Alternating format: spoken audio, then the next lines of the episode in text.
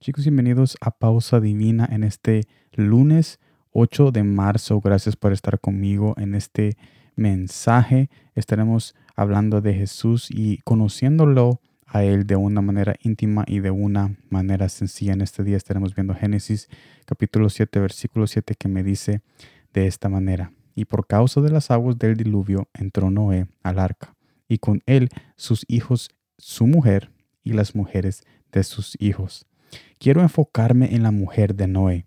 Vemos que su relación con Noé era unificadora.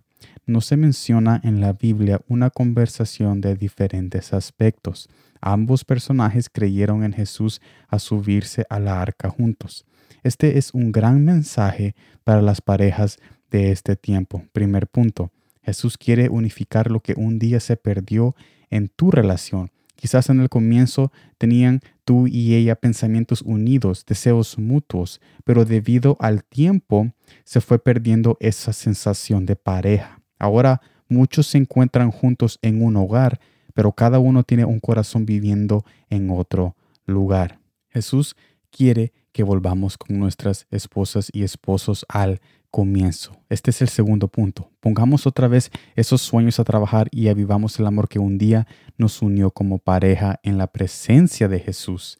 Jesús es nuestra arca como pareja y es necesario que ambos corazones estén adentro para que ninguno se pierda y nuestras familias crezcan como las estrellas. En resumen, en este mensaje nosotros vemos que Jesús es nuestra unión perfecta a nuestras esposas, cuyas esposas y esposos son una bendición de parte de Jesús cuando nosotros esperamos tal bendición. Y mediante esa pareja o mediante esa relación unida en Jesús, procuremos siempre estar en su presencia para que Él haga cada momento especial y cada momento un nuevo momento para que cada día ustedes se conozcan una vez más. Y esos deseos mutuos y esos pensamientos que antes tenían unidos siempre se permanezcan unidos y puedan permanecer siempre fuertes durante el transcurso de la senda que ustedes están juntos cuando están en el arca, la perfecta arca que es el corazón de nuestro Padre